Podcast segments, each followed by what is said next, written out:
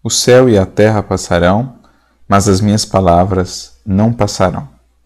Evangelho de Marcos, capítulo 13, versículo 31.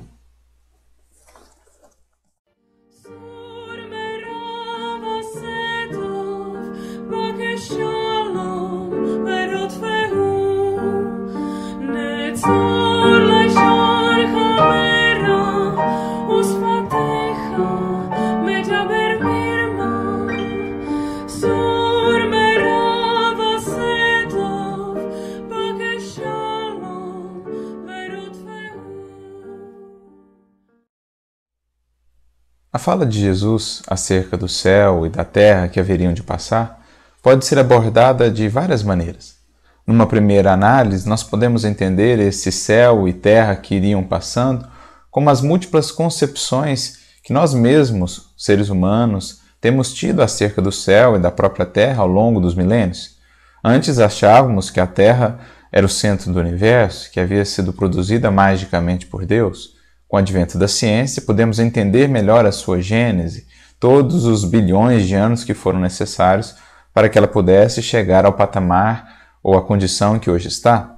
Assim também o céu. Por muito tempo achávamos que o firmamento era algo fixo, daí o próprio nome, firmamento, que as estrelas eram pontinhos de luz lá fixados pelo Criador e que para além desse firmamento estavam ali as sete esferas, ou os sete céus, que seriam ali a morada dos bem-aventurados. Mas com o tempo, com os telescópios, com a astronomia, fomos devassando estes céus e percebendo que era, na verdade, ali o ilimitado, o infinito do universo. Múltiplos sóis, planetas, constelações que se ampliam cada vez mais na medida em que os nossos instrumentos se aperfeiçoam. Pode ser também entendida como a nossa mudança de entendimento do que eram aqueles céus espirituais. Antes entendidos como locais geográficos onde habitariam os espíritos ou seres bem-aventurados, o céu foi ganhando uma nova dimensão para nós, um novo entendimento, como um estado de espírito que varia ao infinito, segundo a perfectibilidade ou segundo o grau já atingido de perfectibilidade de cada ser. O céu, portanto, é algo que está em nós, mais do que um local, um, algo circunscrito no universo, é uma condição espiritual de cada ser. Os múltiplos céus, portanto, as múltiplas moradas que existem na casa do Pai, como Jesus já nos havia alertado. Mas céu e terra, aqui nessa fala de Jesus, podem ser entendidos numa perspectiva diferente. Nós podemos pensar no céu como um limite superior e na terra como um limite inferior.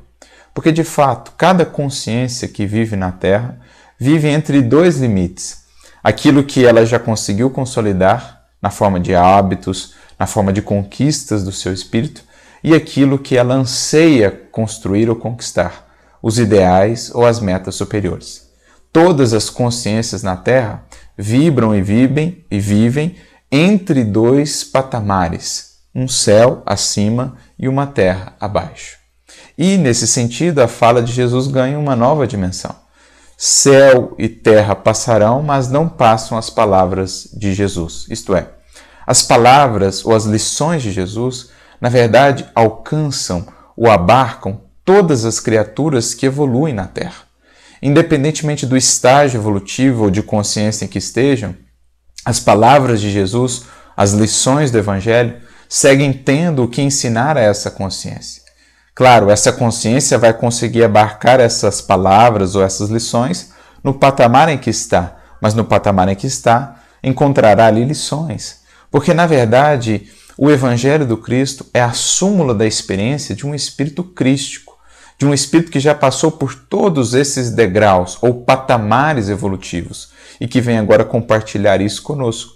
Sendo Jesus o responsável por toda a evolução e de todos os seres na Terra, tem ele a ensinar a todos esses seres, desde aqueles que estão mais próximos da animalidade até aqueles que já estão na angelitude. Tem ainda no Cristo um, um mestre, tem ainda no Cristo um instrutor. Por isso as suas palavras não passam. Claro, elas são ressignificadas na medida em que a consciência evolui. Elas vão ganhando novos sentidos na medida em que a consciência vai galgando os degraus. Mas elas sempre permanecem, porque, sendo a expressão da verdade que nós, os espíritos da Terra, é, podemos abarcar, ela vem nos descortinando esses novos patamares. Então é como se no esforço evolutivo cada um de nós fosse alcançando um novo patamar, uma nova terra. Isto é, pelo esforço nosso por conhecer, por aprender e por consolidar esse conhecimento na nossa vida, na forma de novos hábitos mais saudáveis, mais harmonizados com a lei divina, nós vamos construindo um novo patamar de vivência, uma nova terra.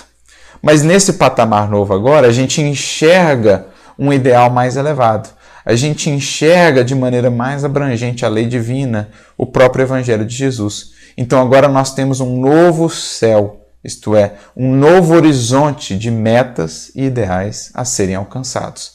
Então passamos para uma nova terra e para um novo céu. Mas o que segue sendo nosso norteador nesse processo ainda são as palavras de Jesus. Porque agora, com essa maior visão que nós adquirimos, nós conseguimos extrair delas algo que antes não víamos, porque como que enxergamos de mais alto e vemos mais longe. Então elas permanecem mais ricas, mais profundas, mas ainda como as norteadoras do espírito. Seja em que patamar esse espírito estiver na, no processo evolutivo aqui dos espíritos que vivem na Terra. É isso que a gente vai perceber de maneira muito interessante numa passagem que está no livro Obreiros da Vida Eterna, lá no capítulo 3, quando nós temos o caso ali de Asclépios. Asclépios, que era um espírito tão desmaterializado que para aparecer no nosso lar precisou de médiums de materialização. Esse benfeitor chega e vinha ali instruir alguns coordenadores de trabalho junto à, à crosta terrestre. Ele vem, ouve as, as perguntas, as indagações desses orientadores e depois lhes responde, mas o, o interessante é a maneira pela qual ele responde.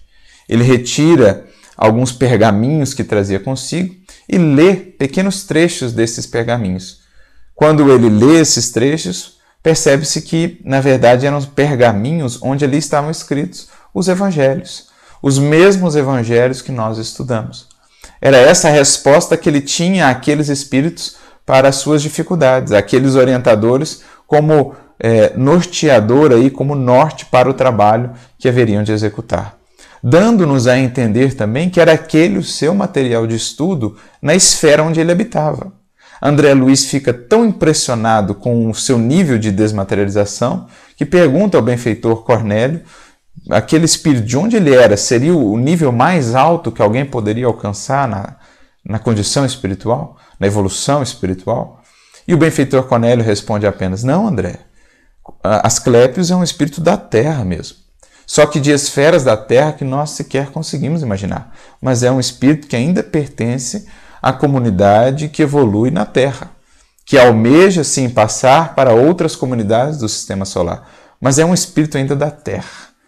Então veja só, um espírito daquela dimensão, daquela condição de evolução espiritual, que ainda aprendia ou tinha como elemento de estudo como material didático o mesmo Evangelho de Jesus que nós estudamos aqui.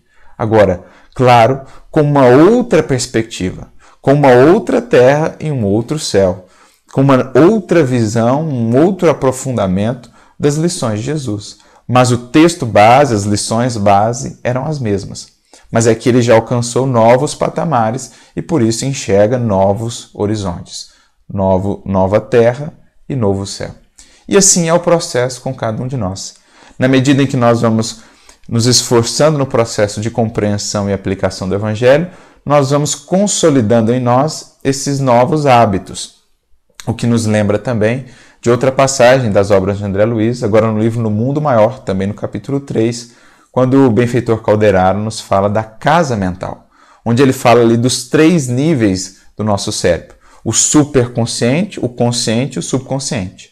No subconsciente, o mais inferior, moram os hábitos e os automatismos. Na nossa analogia aqui, seria a Terra, o patamar em que o espírito já caminha, as conquistas que ele já consolidou, a sua terra. No plano consciente, no, no, plano intermediário, é onde ali vive o esforço e a vontade. Isto é, é o plano onde nós vivemos aqui, onde nós laboramos, onde nós nos esforçamos para consolidar novos hábitos e trazê-los aqui para a terra, para a base da nossa casa mental. E no último, no mais elevado, nós teríamos o superconsciente, onde vive ali o ideal e as metas superiores. É o que nós buscamos, é o nosso céu, é aquilo que nós entrevemos de horizonte e que, por meio do esforço e da vontade, nós buscamos trazer para o subconsciente na forma de hábitos consolidados. Então, nosso grande objetivo aqui é fazer essa transição por meio da consciência, do esforço e da vontade, o plano intermediário da casa mental, fazer essa transição do superconsciente para o subconsciente, trazendo o céu para a terra e subindo a uma nova terra para enxergar um novo céu. É isso que a gente pode depreender dessa fala simples de Jesus, mas que nos traz tantas reflexões.